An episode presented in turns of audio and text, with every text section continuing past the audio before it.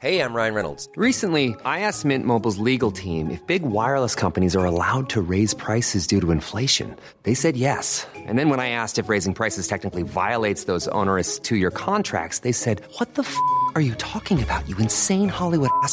So to recap, we're cutting the price of Mint Unlimited from $30 a month to just $15 a month. Give it a try at mintmobile.com slash switch. $45 upfront for three months plus taxes and fees. Promo rate for new customers for limited time. Unlimited more than 40 gigabytes per month. Slows. Full terms at mintmobile.com.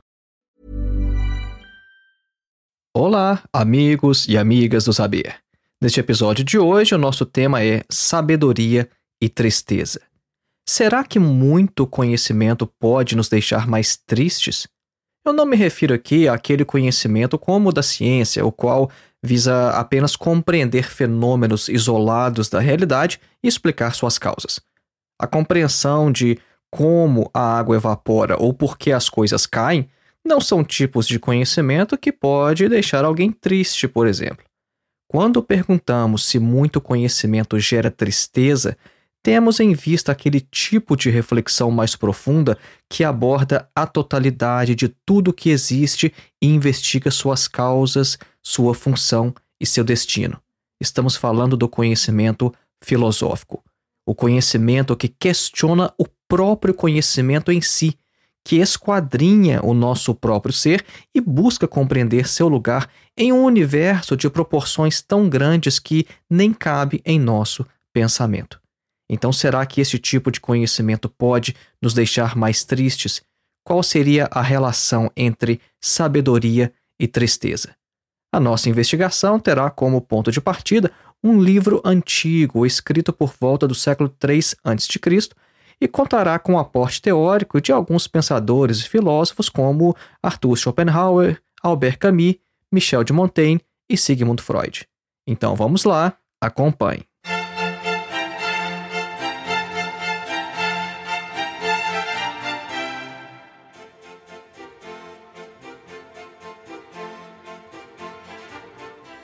Antes de iniciar, um breve recado. Faça sua inscrição em nosso curso de Introdução à Filosofia, dos Pré-Socráticos a Sartre. O nosso curso tem mais de 14 horas de duração, oferece total flexibilidade, porque não há data nem para você começar e nem para você terminar, e você ainda recebe um certificado ao final. O nosso objetivo com este curso é colocar você em contato direto com alguns dos principais textos de toda a história da filosofia. Então, ao invés de você ler comentadores ou literatura secundária falando sobre os filósofos, os nossos vídeos vão te preparar para que você leia diretamente textos de Platão, Aristóteles, Sêneca, Marco Aurélio, Santo Agostinho, Tomás de Aquino, René Descartes, Immanuel Kant, Hegel, Karl Marx, Nietzsche, Jean-Paul Sartre, etc.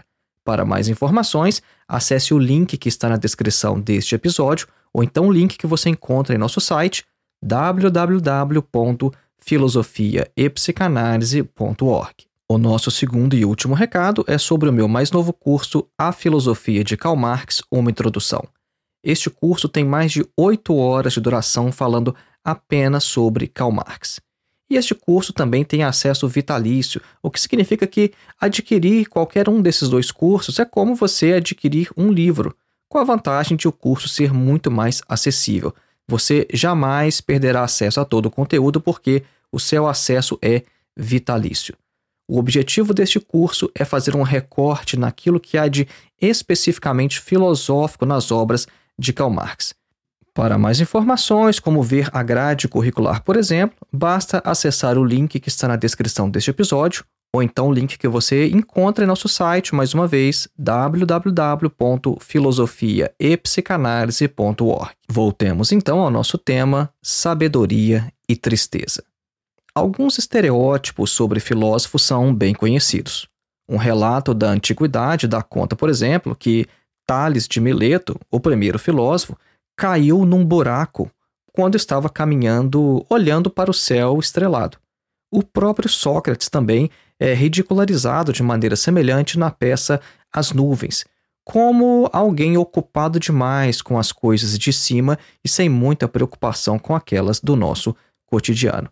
Há vários outros estereótipos né, sobre filósofos, como aqueles de que o filósofo é um indivíduo solitário e de que o conhecimento que ele adquire gera tristeza. Então veja que, de certa maneira, essa ideia de que o filósofo também é alguém mais triste é um dos estereótipos que se tem sobre os filósofos, pelo tipo de reflexão que um filósofo faz. E nós gostaríamos de, neste episódio, falar especificamente sobre este estereótipo, que nós vamos ver que, na verdade, tem um fundo de verdade. Nós vamos tomar como ponto de partida de nossa reflexão o livro de Correlete ou Eclesiastes. Talvez você já tenha ouvido falar neste livro, e se você talvez já ouviu falar, mas não o leu, você vai se surpreender. Este livro foi redigido provavelmente no século III a.C. e sob influência do pensamento helenista. E este é o escrito bíblico que mais se aproxima de uma discussão filosófica. Se estamos tomando este livro como ponto de partida de nossa reflexão de hoje, isso se deve muito mais pelo diagnóstico que este livro apresenta sobre a condição humana do que por uma possível solução aos problemas que ele identifica. Vejam, este livro não é uma obra de filosofia, mas de sabedoria. Não encontramos nessa obra o desenvolvimento de uma linha de raciocínio, ou então uma argumentação fundamentada, o que seria de se esperar em uma obra filosófica. Mas o que a gente encontra neste livro de Correlete ou Eclesiastes é mais no sentido de conselhos e frases de efeito que podem ser facilmente decorados. É o tipo de literatura que a gente encontra em culturas predominantemente orais. Este texto é tradicionalmente atribuído ao rei Salomão. Logo nas primeiras linhas, o autor afirma que foi rei sobre Israel, em Jerusalém, mas disso nós não podemos ter certeza, é porque era comum na antiguidade atribuir a autoria de algum escrito a um determinado indivíduo a fim de homenageá-lo, e por isso nós nem sempre podemos ter certeza sobre a autoria de certas obras. Isso também não importa muito para a nossa reflexão, porque, como afirma o Theodor Adorno, o que é verdade será pensado novamente em algum outro lugar.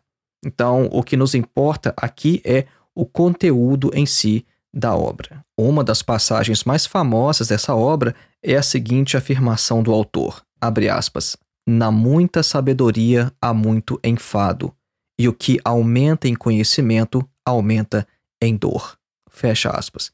Em algumas traduções, a palavra dor é traduzida como tristeza, e isso parece mais próximo do sentido do texto, tendo em vista que ele não se refere aqui à dor física, mas a um tipo de dor da alma, um certo tipo de perturbação que se aproxima mais de um estado de tristeza. Então a gente poderia, é, em uma tradução alternativa, dizer o seguinte: aquele que aumenta em conhecimento aumenta em tristeza.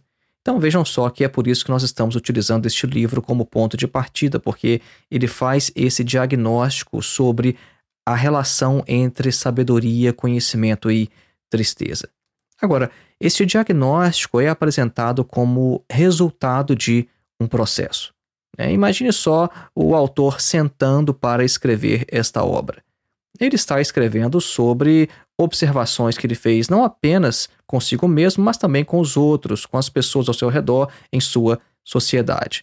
Então é por isso que a gente tem que ter em mente desde o início: olha, ele chegou a essa conclusão como resultado de uma série de observações. O autor afirma no texto que ele se tornou um sábio que aplicou o seu coração a conhecer sobre tudo o que se faz nesse mundo, mas não apenas isso. Ele também acumulou riquezas e poder, de modo que o autor dessa obra não era um sábio pobre como o Sócrates, mas talvez alguém mais próximo do imperador romano Marco Aurélio, por exemplo, que era imperador romano, mas era também um estoico. Ele se dedicou também ao prazer, ao vinho, às mulheres, às grandes obras e ao riso, de modo a ter aproveitado a vida mais do que qualquer um de seus contemporâneos ou antepassados. Agora, o resultado, no entanto, foi um profundo ódio por esta vida. De que adianta acumular sabedoria se, no final das contas, o sábio morre da mesma maneira que o tolo? E por maior que seja o legado de um grande rei, não se pode saber o que será feito dele depois de sua morte, e seu antigo possuidor também um dia ele será esquecido, não havendo nenhuma memória dele. Então, o que o autor nos disse até agora? Olha, ele está falando que acumulou não apenas muito conhecimento, mas também riquezas e poder.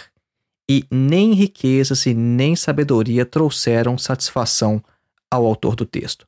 A vida dele é vazia e o seu desespero se instala diante do fluxo eterno de todas as coisas e de um aparente eterno retorno, não apenas nas coisas da natureza, mas também naquelas coisas humanas.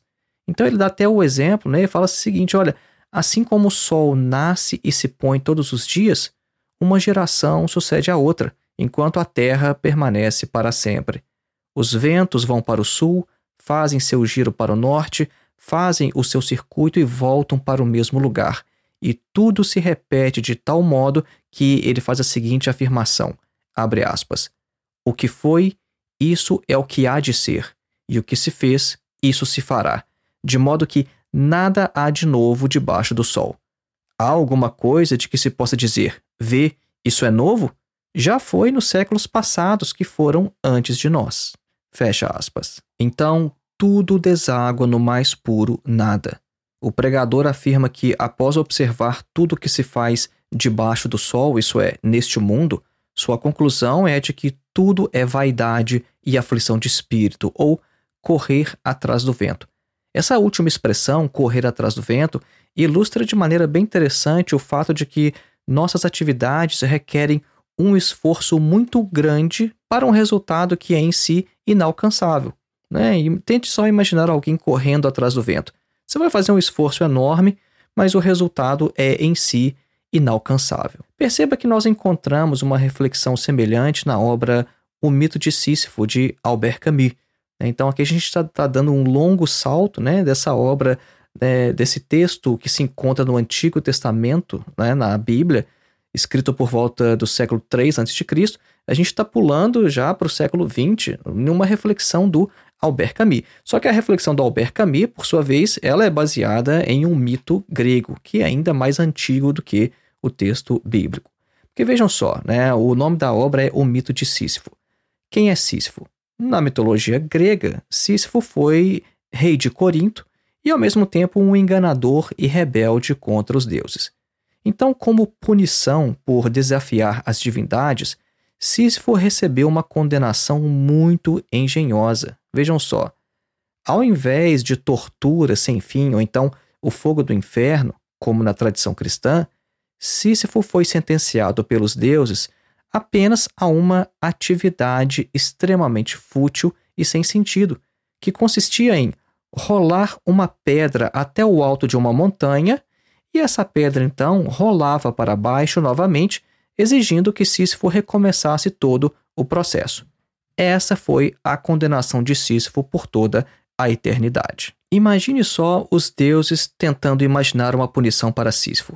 Talvez algum deus tenha proposto o seguinte: olha, vamos deixar Sísifo sofrendo eternamente, ele queimando numa fogueira, né, ele numa dor incessante.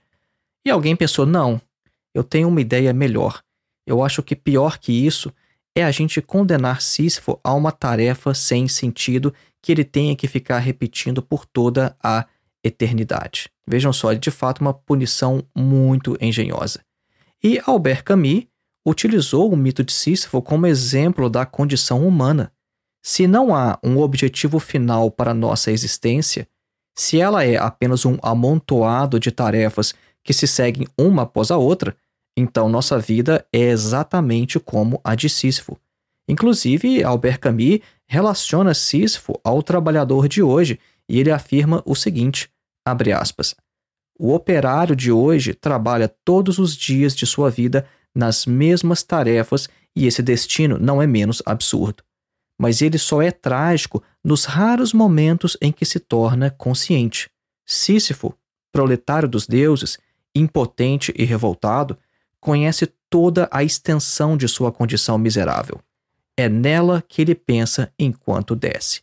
Fecha aspas. Esta é a situação da maioria de nós.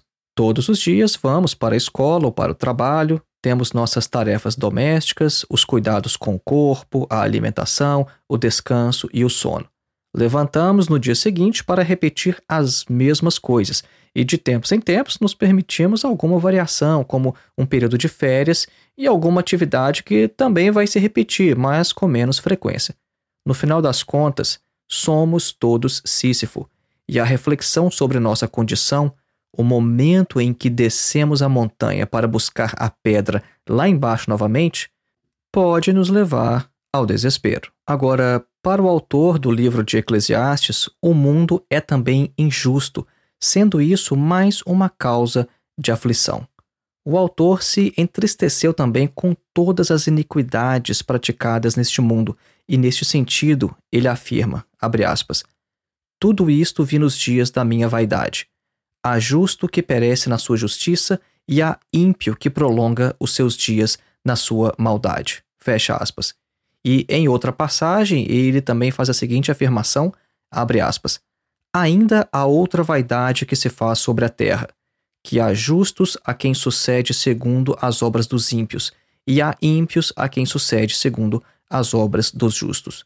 Digo que também isto é vaidade. Fecha aspas. Na leitura cristã posterior, a justiça completa será estabelecida apenas em uma outra vida, porque neste mundo não é possível reparar todas as arbitrariedades de que somos testemunhas. O filósofo alemão Immanuel Kant ressaltou este aspecto em sua Crítica da Razão Prática, mostrando que a crença na existência de Deus e na imortalidade da alma é um dos pressupostos da razão prática para a consumação do sumo bem. Isso é, o que é o sumo bem? É o encontro entre moralidade e felicidade. Para o filósofo alemão, nem sempre aqueles que vivem moralmente são felizes, e muitos perversos prosperam e gozam de uma vida muito mais satisfatória do que aqueles que cumprem o seu dever, de modo que tal estado de coisas só pode encontrar uma solução racional com esses postulados mencionados anteriormente, isso é, que a alma é imortal e de que há um Deus que vai distribuir justiça no outro mundo. A opressão dos pobres pelos ricos também é um desalento para o pregador. Ele observou que, em sua sociedade, baseada na propriedade privada e dividida em classes sociais, os oprimidos choravam e não possuíam consolador. E sua conclusão é de que estar morto é melhor do que estar vivo. E ele vai ainda mais longe e diz que ainda melhor do que estar morto é simplesmente nunca ter nascido para ver tudo o que de ruim é praticado neste mundo. Vejam que são reflexões profundamente pessimistas, né, que provavelmente a maioria de vocês não esperava encontrar em um livro da Bíblia. Né? Alguém refletindo dessa maneira e dizendo: olha, quando eu vejo a opressão dos pobres, quando eu vejo tudo o que de ruim acontece nesse mundo, eu considero que os mortos são mais felizes do que nós que estamos vivos. Mas não, ele ainda não, pera, mas pensando bem, melhor do que estar morto, melhor é nunca nem ter nascido para ver tudo o que de ruim acontece nesta vida. É um livro que soa até um pouco heterodoxo, né? quando a gente considera o que geralmente se prega nas igrejas, o que se fala sobre a Bíblia. É, e assim como o filósofo Ernest Bloch, eu também gosto mais dessa parte bíblica que a gente poderia chamar de herege. Inclusive, o Ernest Bloch tem a seguinte frase: olha, o melhor da religião é que ela produz hereges. E, em certo sentido, esse tipo de reflexão feita pelo pregador que escreveu esse livro é um tipo de reflexão que geralmente não encontra tanta expressão assim quanto outras partes da própria Bíblia. Agora, percebam que nós estamos utilizando este livro unicamente como uma obra antiga de sabedoria. Percebam que, até o momento, o pregador não falou absolutamente nada sobre Deus. E como nós mencionamos no início deste episódio, o que importa aqui é o diagnóstico que ele faz. Ele está descrevendo problemas, ele está falando sobre a condição humana mas até o momento nós não mencionamos nada como Deus vai resolver o problema. Daqui a pouco nós vamos até comentar sobre isso, mas vocês vão ver que até a solução apresentada não é muito interessante, nem para nós e nem no próprio contexto da própria obra, mas isso é um assunto para daqui a pouco. Nós mencionamos também que esta obra foi escrita no período do helenismo. Então a gente pode perceber uma certa influência do pensamento helenista por toda a obra. E em uma reflexão que nos remete ao filósofo grego Epicuro e também à filosofia budista, o autor afirma o seguinte, abre aspas: Quem amar o dinheiro jamais dele se fartará, e quem amar a abundância nunca se fartará da renda. Também isto é vaidade. Fecha aspas. Vejam, o amor ao dinheiro e às riquezas é um dos tipos de prazeres que, segundo o filósofo grego Epicuro, devem ser evitados pelo fato de serem insaciáveis. Alguns prazeres encontram uma limitação natural, como, por exemplo, se alimentar com comida simples quando se está com fome. Né? Porque se você está com fome e come um prato de arroz com feijão, uma comida simples, bom, esse seu desejo vai encontrar uma limitação natural que é seu estômago estar cheio. Uma vez que você estiver cheio, você vai parar. Agora, quem ama riqueza não conhece limites. E por isso também os budistas afirmam que tentar saciar o desejo é como lançar álcool em uma fogueira para tentar apagá-la. O resultado é exatamente o oposto, de modo que ganhar mais dinheiro nunca é capaz de saciar o desejo de possuir mais dinheiro. Então vejam que nós encontramos também neste livro de sabedoria no Eclesiastes reflexões que nós encontramos nos gregos e também na tradição budista. Antes de prosseguirmos, vamos fazer a nossa clássica pausa musical a fim de que você absorva o conteúdo exposto até o momento. Hoje nós vamos ouvir parte do Concerto Grosso, opus 6, número 4, do compositor italiano Arcangelo Corelli, nascido em fevereiro de 1653 e falecido em janeiro de 1713 na Itália.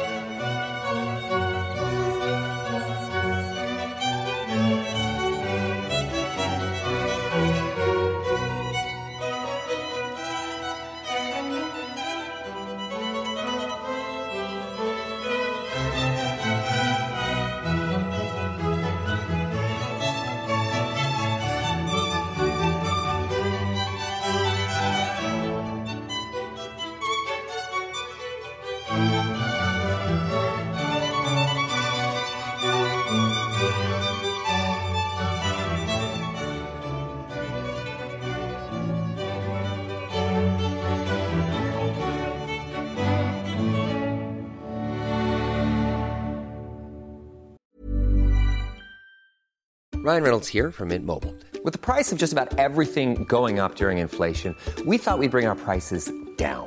So to help us, we brought in a reverse auctioneer, which is apparently a thing. Mint Mobile unlimited premium wireless. Ready to get 30, 30, bit to get 30, bit to get 20, 20, 20, bit to get 20, 20, bit to get 15, 15, 15, 15 just 15 bucks a month. So, Give it a try at mintmobile.com slash switch. $45 upfront for three months plus taxes and fees. Promo rate for new customers for limited time. Unlimited more than 40 gigabytes per month. Slows. Full terms at mintmobile.com. Hiring for your small business? If you're not looking for professionals on LinkedIn, you're looking in the wrong place. That's like looking for your car keys in a fish tank. LinkedIn helps you hire professionals you can't find anywhere else, even those who aren't actively searching for a new job but might be open to the perfect role. In a given month, over 70% of LinkedIn users don't even visit other leading job sites. So start looking in the right place. With LinkedIn, you can hire professionals like a professional. Post your free job on linkedin.com/people slash people today. Caso você tenha interesse em conhecer melhor as músicas que tocamos aqui nos episódios do podcast, basta procurar pela playlist Clássicas Filosofia Vermelha no Spotify. Voltemos então ao nosso tema Sabedoria e Tristeza. O autor do livro de Eclesiastes ressalta também a importância de se ter a morte diante de nossos olhos a fim de vivermos com mais sabedoria. Esse é um dos trechos que eu acho mais interessantes nesse livro. Isso é, temos que ter a morte diante de nossos olhos o tempo inteiro. E ele faz a seguinte afirmação, abre aspas, Melhor é ir à casa onde há luto do que ir à casa onde há banquete, porque naquela está o fim de todos os homens, e os vivos o aplicam ao seu coração. Melhor é a mágoa do que o riso, porque com a tristeza do rosto se faz melhor o coração.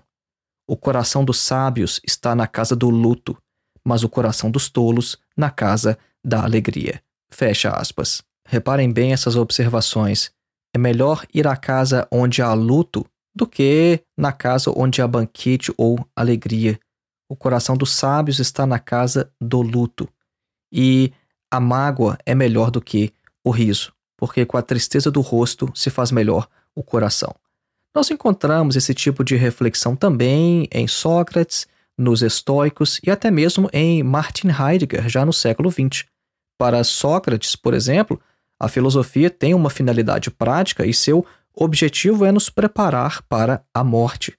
O imperador romano Marco Aurélio, de orientação estoica, também afirmava a necessidade de se ter a morte diante dos olhos todos os dias, o que também vai receitar Martin Heidegger, a fim de que possamos alcançar uma existência autêntica. Nesse mesmo sentido, para Michel de Montaigne, filosofar é aprender a morrer. Inclusive, o Michel de Montaigne tem um ensaio muito interessante com esse título, né? Falando que é, filosofar é aprender a morrer. Michel de Montaigne afirma que devemos ter a morte diante de nossos olhos não apenas todos os dias, mas também a todo momento e em todo lugar. Em qualquer esquina ou em qualquer cômodo de nossa própria casa, pode-se dar o nosso encontro com ela.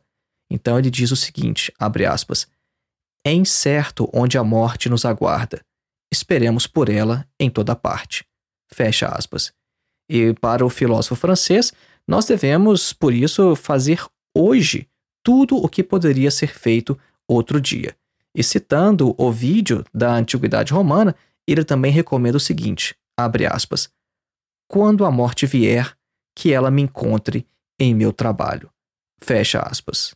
Depois de todo esse diagnóstico que apresentamos sobre a condição humana, a pergunta que obviamente nos fazemos é: o que fazer então?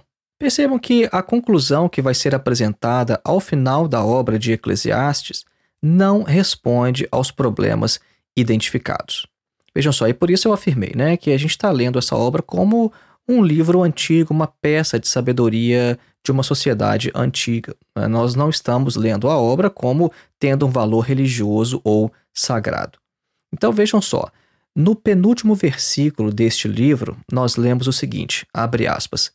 De tudo o que se tem ouvido, o fim é: teme a Deus e guarda os seus mandamentos, porque isto é o dever de todo homem. Fecha aspas.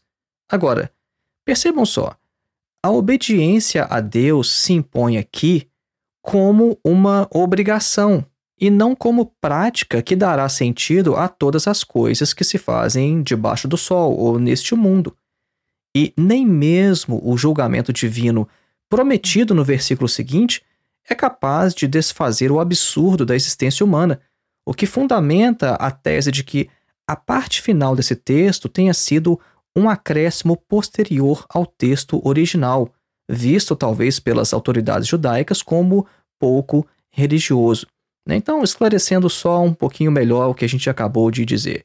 É porque em vários livros da Bíblia, livros muito antigos, é, a gente não pode simplesmente confiar de que o autor sentou, escreveu e nós encontramos hoje publicados o livro exatamente como o autor original escreveu.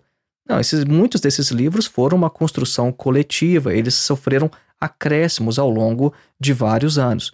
Então, provavelmente, este livro de Eclesiastes sofreu um acréscimo, que é o seu 12 capítulo. Né? E pela própria coerência interna do texto, se você ler com atenção, você vai perceber que o final não tem muito a ver com tudo que foi exposto nos 11 capítulos anteriores. Então percebam só, neste episódio aqui no podcast, nós apresentamos qual foi o diagnóstico do autor. Né? Ele fala que não vê sentido em absolutamente nada, que tudo é um eterno retorno, geração vai, geração vem, é, que a gente trabalha, trabalha, trabalha e no final a gente não sabe o que é que vai acontecer com as coisas que a gente vai deixar, com a nossa própria herança. É, então ele faz um, uma leitura muito pessimista do mundo diante das injustiças, da opressão dos pobres e no final você tem a conclusão, né, como a gente acabou de ler, o seguinte, olha, de tudo que você tem ouvido, né, isso é, olha, de tudo que né, vocês ouviram até agora, o fim é, a conclusão é, teme a Deus e guarda os seus mandamentos. E aí ele ainda acrescenta um porquê, né? Por que temer a Deus? Porque isso é o dever. Bom, não está falando aqui que a obediência a Deus vai resolver algum problema em relação ao sentido da própria vida, né? a própria futilidade, a própria vaidade de todas as ações que nós fazemos neste mundo. Então percebam que essa conclusão não está respondendo absolutamente nenhum dos problemas que foram apresentados antes. Agora, o que parece ser de fato a conclusão original do autor é o que ele afirma diversas vezes durante a obra. E a gente pode resumir como sendo basicamente o seguinte: viver a vida a cada instante, aproveitando sempre o momento e o fruto do seu trabalho. Então, eu vou citar aqui pelo menos seis passagens ah, em que o autor vai falar basicamente a mesma coisa porque durante a obra ele vai falando sobre todos esses problemas, né, faz essa análise pessimista, mas durante a obra ele vai dizendo também o que é que a gente deve fazer então, como é que a gente vai viver a vida. Né? Nada tem sentido, a gente é, vai morrer como qualquer outro animal. O sábio vai morrer da mesma forma que o tolo. O que, que a gente faz então? Então vejam só, um exemplo.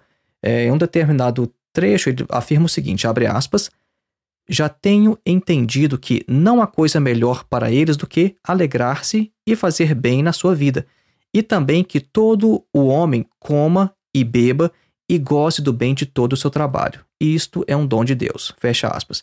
Então, essa passagem aqui ele está dizendo: olha, é, o que fazer? Alegrar-se, coma, beba e goze do bem do seu trabalho. Você trabalha, então aproveite do fruto do seu trabalho. É o que você tem a fazer. Outra passagem, ele vai dizer assim: abre aspas. Assim que tenho visto que não há coisa melhor do que alegrar-se o homem nas suas obras, porque essa é a sua porção. Pois quem o fará voltar para ver o que será depois dele? Fecha aspas. De novo, ele está repetindo basicamente a mesma coisa. Né? Ou seja, contente-se com as coisas que você faz, porque é isso que te cabe. Né? Porque depois que você morrer, quem é que vai fazer você voltar para ver o que é que vai acontecer?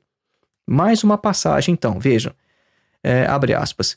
Eis aqui o que eu vi, uma boa e bela coisa: comer e beber e gozar cada um do bem de todo o seu trabalho, em que trabalhou debaixo do sol, todos os dias de vida que Deus lhe deu, porque essa é a sua porção. Fecha aspas. Tá vendo? Tá ficando até um pouco repetitivo, mas é importante para a gente enfatizar que o autor de fato apresenta aquilo que ele vê como uma solução, como uma orientação prática diante de todo esse pessimismo que ele apresentou. E mais uma vez ele está dizendo: comer, beber e gozar cada um do bem de todo o seu trabalho. Outra passagem também bem interessante é quando ele diz o seguinte: abre aspas. Nunca digas, por que foram os dias passados melhores do que estes? porque não provém da sabedoria esta pergunta. Fecha aspas. Essa tendência, né, da gente sempre achar que o passado foi melhor, antigamente era tudo melhor. E ele diz: não provém da sabedoria fazer esse tipo de pergunta, porque que antigamente era melhor. Não, aproveite o momento e aqui eu vejo mais uma vez ele reafirmando o valor do momento presente. Outra passagem, ele vai dizer, abre aspas, então louvei eu a alegria, porquanto para o homem nada há melhor debaixo do sol do que comer, beber e alegrar-se, porque isso o acompanhará no seu trabalho nos dias da sua vida que Deus lhe dá debaixo do sol. Fecha aspas. Mais uma vez, né? Até repetitivo, como eu falei. Nada há melhor neste mundo do que comer, beber e alegrar-se. Essa é a receita. Coma, beba e alegre-se. E a última passagem que eu gostaria de trazer, ele fala o seguinte, abre aspas, Goza a vida com a mulher que amas, todos os dias da tua vida vã, os quais Deus te deu debaixo do sol todos os dias da tua vaidade, porque esta é a tua porção nesta vida e no teu trabalho que tu fizeste debaixo do sol. Fecha aspas. Mais uma vez, aproveita a vida com a mulher que você ama, com o homem que você ama, todos os seus dias, porque porque isso é o que você tem para fazer. É isso que dá para fazer nessa sua vida vã. E aproveita do esforço do seu trabalho. Perceba então a forma como nós utilizamos este texto. Eu vou afirmar isso aqui mais uma vez. Nós não abordamos o texto de Eclesiastes ou Correlate, né, o seu título original, como se fosse um livro sagrado. Não, nós abordamos o livro aqui, o texto, apenas como um escrito antigo. E por isso nós analisamos também criticamente o seu desfecho e a sua coerência interna. Agora, o tom pessimista da obra nos convida também a uma investigação sobre a situação psicológica do autor. Estaria o pregador deprimido, tendo sido este o gatilho de suas reflexões? Será que alguém se coloca esse tipo de questão quando está feliz, quando está de bem com a vida? Em primeiro lugar, a gente tem que deixar claro que isso não é importante para decidir sobre o valor de verdade das proposições do pregador. Né? Porque percebo que agora, a partir deste momento, nós vamos fazer uma análise psicológica do autor dessa obra. Agora, estivesse o autor deprimido ou não, o que importa para nós, filósofos, é saber se o que ele disse é verdade ou não, seja no todo, seja em partes. Filósofos que são dignos do título de filósofos sempre investigarão sobre o sentido da vida e de todas as nossas atividades neste mundo, de modo que pouco importa se uma proposição foi elaborada em uma situação depressiva ou mesmo até de embriaguez. Então, um exemplo: se o João afirma que está fazendo sol em sua cidade neste momento, não importa se o João está triste ou bêbado, mas tão somente se sua afirmação descreve corretamente a situação climática momentânea. Então, tendo feito essa observação preliminar, nós podemos esclarecer um pouco sobre a motivação psicológica do autor de Eclesiastes, apoiando-nos em algumas observações de Sigmund Freud. Em sua obra Luto e Melancolia, o pai da psicanálise afirma que um indivíduo em estado melancólico o que hoje nós comumente chamamos em estado depressivo em depressão, pois é, um indivíduo em estado melancólico exibe uma diminuição extraordinária de sua autoestima. Então, nas palavras de Freud, vamos abrir aspas. No luto, é o mundo que se torna pobre e vazio. Na melancolia, é o próprio ego. O paciente representa seu ego para nós como sendo desprovido de valor, incapaz de qualquer realização e moralmente desprezível. Ele se repreende e se envilece, esperando ser expulso e punido. Degrada-se perante todos e sente comiseração por seus próprios parentes por estarem ligados a uma pessoa tão desprezível. Fecha aspas. Segundo Freud, várias dessas autoacusações que o indivíduo melancólico faz a si mesmo parecem justificadas. Agora, quando o indivíduo se descreve de maneira exagerada, né, e aí Freud continua, abre aspas, como mesquinho, egoísta, desonesto, carente de independência, alguém cujo único objetivo tem sido ocultar as fraquezas de sua própria natureza, pode ser, até onde sabemos, que tenha chegado bem perto de se compreender a si mesmo.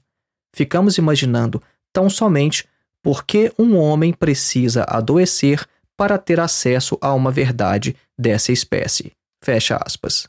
Vejam bem, a última indagação de Freud é a que mais nos interessa aqui. Por que o indivíduo precisa adoecer para ter acesso a tais verdades sobre si mesmo? Isso nos mostra que, muitas vezes, a melancolia ou então o luto nos propiciam descobertas mais fundamentais que, de outro modo, não mereceriam a nossa atenção. No exemplo de Freud, o indivíduo recrimina a si mesmo e diminui seu próprio ego como desdobramento de uma melancolia. Agora, em uma situação de luto, por outro lado, o indivíduo perde o interesse pelo mundo externo, o qual se torna sem graça, né, cinza, monótono. O luto pode ser desencadeado, segundo Freud, pela perda não apenas de uma pessoa, né, quando é, um ente querido morreu, por exemplo, mas também quando o indivíduo perde um ideal, ou então perde um país, ou então até mesmo uma abstração. Então, é possível que o autor de Eclesiastes estivesse passando por um processo de luto, mas tal situação psicológica, como já afirmamos, não diz nada sobre o valor de verdade de suas proposições, tendo apenas talvez lhe propiciado as condições para acessar tais verdades. Ainda outra análise de Freud pode aumentar nossa compreensão da psique do autor de Eclesiastes. Num certo dia de 1913, Freud não foi capaz de dissuadir um jovem poeta com quem fazia um passeio de que a transitoriedade da beleza em nada lhe diminui o valor. O poeta se mostrava contrariado pelo fato de a beleza do mundo natural e das criações artísticas serem um dia reduzidas a nada.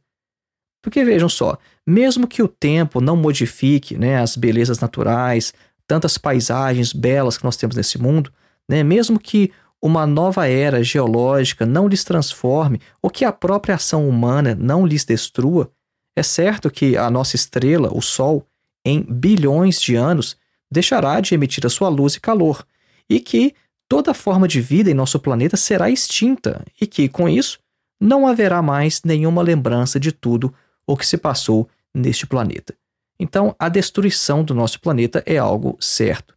É, não quer dizer que nós, nossa geração, vai presenciar isso pela ação humana. Mas é certo que a nossa estrela, Sol, um dia vai deixar de existir. E tudo que a gente conhece, que é tão belo, um dia não vai existir mais. Agora, parece a alguns indivíduos injusto que tanta beleza tenha que deixar de existir, que tanta perfeição não tenha propósito e seja, no fundo, sem nenhum sentido. São exigências de nossa razão prática e quando a realidade desaponta uma ilusão, segue-se um estado de tristeza e vazio. Então, Freud replicou a esse poeta que o que importava era o valor da beleza para nossas próprias vidas psíquicas, pouco importando se um dia as coisas belas deixariam de existir. O fato de as coisas serem temporais e não eternas não pesa nada contra elas. E, embora os argumentos de Freud parecessem a si próprios incontestáveis, Freud não foi capaz de convencer o seu acompanhante.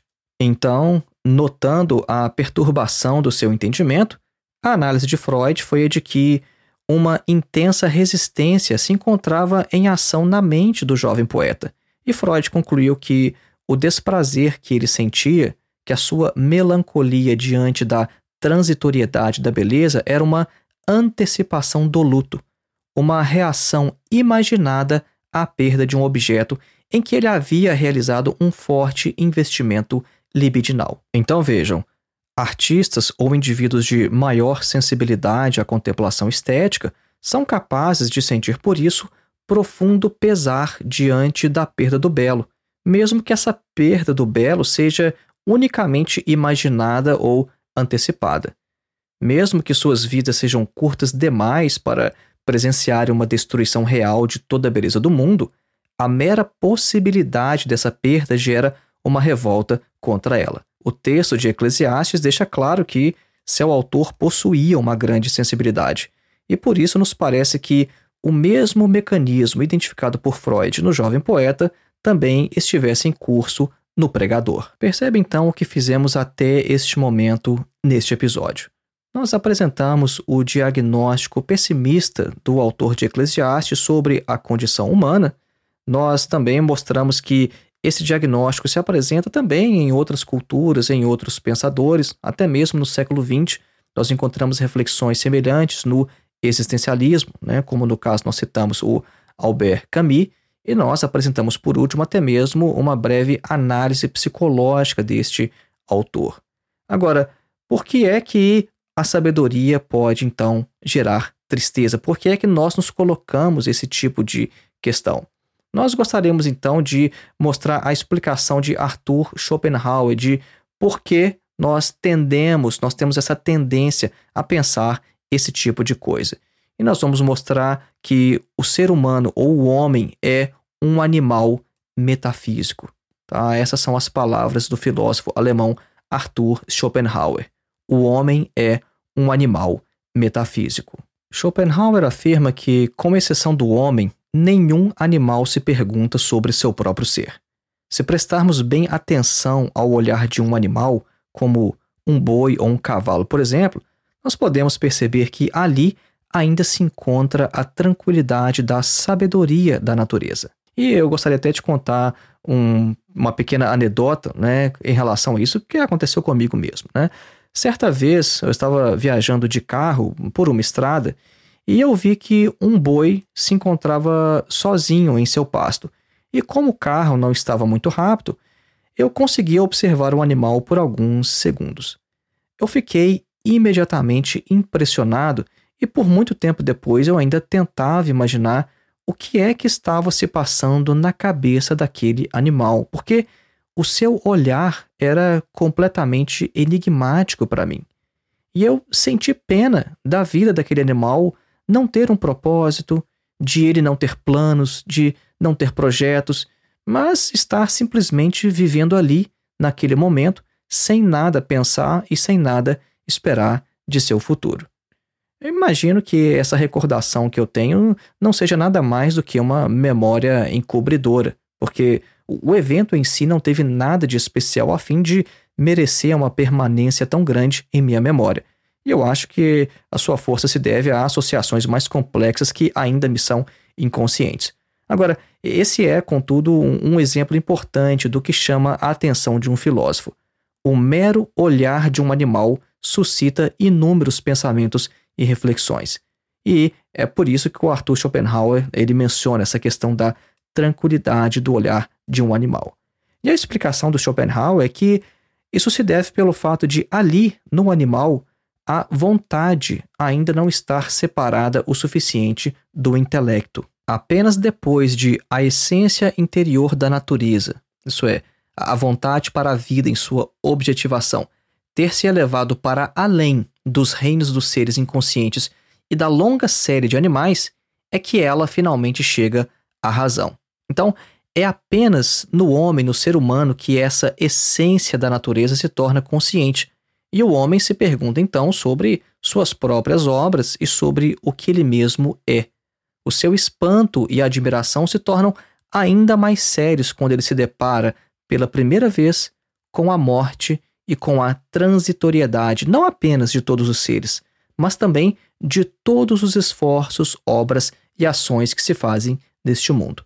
E como resultado dessa consciência e dessa admiração, temos que o homem é o único animal que tem necessidade de uma metafísica, de modo que o homem pode ser chamado de animal metaphysicum no latim, ou o animal metafísico. Agora, Quanto menos inteligente um indivíduo é, menos enigmática a existência lhe parece.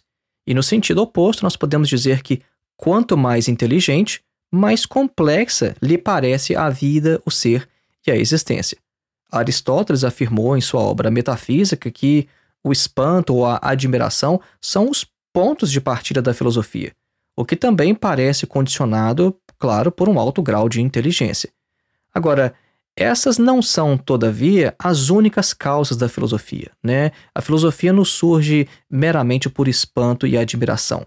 A consciência da própria mortalidade e o conhecimento do sofrimento e da miséria que há no mundo são o principal gatilho para o despertar filosófico e para uma interpretação metafísica do mundo. Se nossa vida fosse interminável e sem dor, ninguém provavelmente iria se perguntar por que, que o mundo é assim e não de outra forma. Os sistemas metafísicos e as suas versões populares, né, que são as religiões, elas têm por isso muito mais apelo popular do que as filosofias materialistas ou céticas. O interesse maior desse tipo de metafísica é garantir a imortalidade, e os deuses se mostram importantes não pelo fato de serem quem são, mas pelo fato de as doutrinas sobre a imortalidade precisarem da garantia dos deuses. Se fosse possível garantir a imortalidade sem a figura dos deuses, o ateísmo já teria sido uma opção muito mais popular por toda a história. E com essa reflexão de Arthur Schopenhauer, nós podemos então finalizar afirmando: a sabedoria de fato gera tristeza. Este é o tema do episódio de hoje, né? Sabedoria e tristeza. Então, com o que Schopenhauer acaba de dizer, nós podemos de fato concluir: a sabedoria gera tristeza. O autor do livro de Eclesiastes não erra em dizer que no muito conhecimento há muito enfado, mas isso não deve ser visto como uma advertência ou desencorajamento ao pensar. O que nós tentamos mostrar neste episódio de hoje é que somos animais metafísicos, nós temos consciência de nossa própria mortalidade e que o filosofar, como já apontava Sócrates, é uma preparação para a morte. Nós não queremos dizer também que a filosofia é causa de depressão. É possível dizer que cada palavra de Schopenhauer, talvez o mais pessimista dos filósofos, é verdadeira sem por isso se sentir triste ou deprimido. Há muitas outras questões psicológicas envolvidas no adoecimento mental, de modo que ninguém deve ter receio de ficar melancólico apenas por causa de textos de filosofia. O Freud mesmo já dizia que a razão é muito fraca diante de nossa vida pulsional e inconsciente. E por isso que ele considerava que os seus escritos sobre religião, por exemplo, eram inócuos e que não seriam capazes de converter ninguém ao ateísmo. E o que eu quero exatamente dizer com isso? A sabedoria de fato gera tristeza, mas ninguém vai de fato ficar deprimido, entrar em depressão por causa de textos de filosofia. Há muitas outras questões envolvidas no adoecimento mental. Então, por exemplo, o próprio Schopenhauer afirma em sua obra Parerga e Paralipomena que nós podemos considerar a vida como um episódio inútil que perturba a bem-aventurada tranquilidade do nada. Vejam só, isso eu acho uma reflexão fantástica, né? É, é uma definição de vida, né? O que é a vida? É um episódio inútil que perturba a bem-aventurada tranquilidade do nada. Vejam só o que ele está dizendo. Antes do nosso nascimento, houve um imenso nada de bilhões de anos ou mais. Depois de nossa morte, haverá outro imenso período de tempo de outros tantos bilhões de anos, ou talvez até mais, talvez ad infinitum. Agora, e de que valeu nossa breve existência entre estes dois períodos. Que breve episódio foi esse que perturbou inutilmente o nada? De uma perspectiva filosófica, eu não vejo como discordar de Schopenhauer. E isso de fato me deixa um pouco triste, embora não doente ou deprimido. Então é nesse sentido que nós dizemos a sabedoria, a reflexão filosófica sobre o nosso próprio ser, sobre o nosso lugar no mundo, de fato, vai gerar uma leve tristeza. Então, aquele estereótipo que nós comentamos né, no início do episódio, ah, que o filósofo às vezes está com a cabeça nas nuvens, olhando para cima, não se ocupa muito das coisas daqui, e que o filósofo talvez é alguém de fato mais triste, o filósofo de fato é alguém mais triste neste sentido. E lembrando mais uma vez, faça a sua inscrição em nosso curso de Introdução à Filosofia, dos Pré-Socráticos a Sartre. O link está na descrição deste episódio ou então em nosso site www.filosofiaepsicanalise.org. Inscreva-se também em meu mais novo curso, A Filosofia de Karl Marx, uma introdução. E se você considera que a internet é um lugar melhor com o nosso trabalho do que sem ele, considere ser um de nossos apoiadores através da plataforma Apoie-se. O link está na descrição deste episódio, ou então contribua através de nossa chave Pix, que é o nosso endereço de e-mail, filosofiavermelha.gmail.com. Um grande abraço e até o próximo.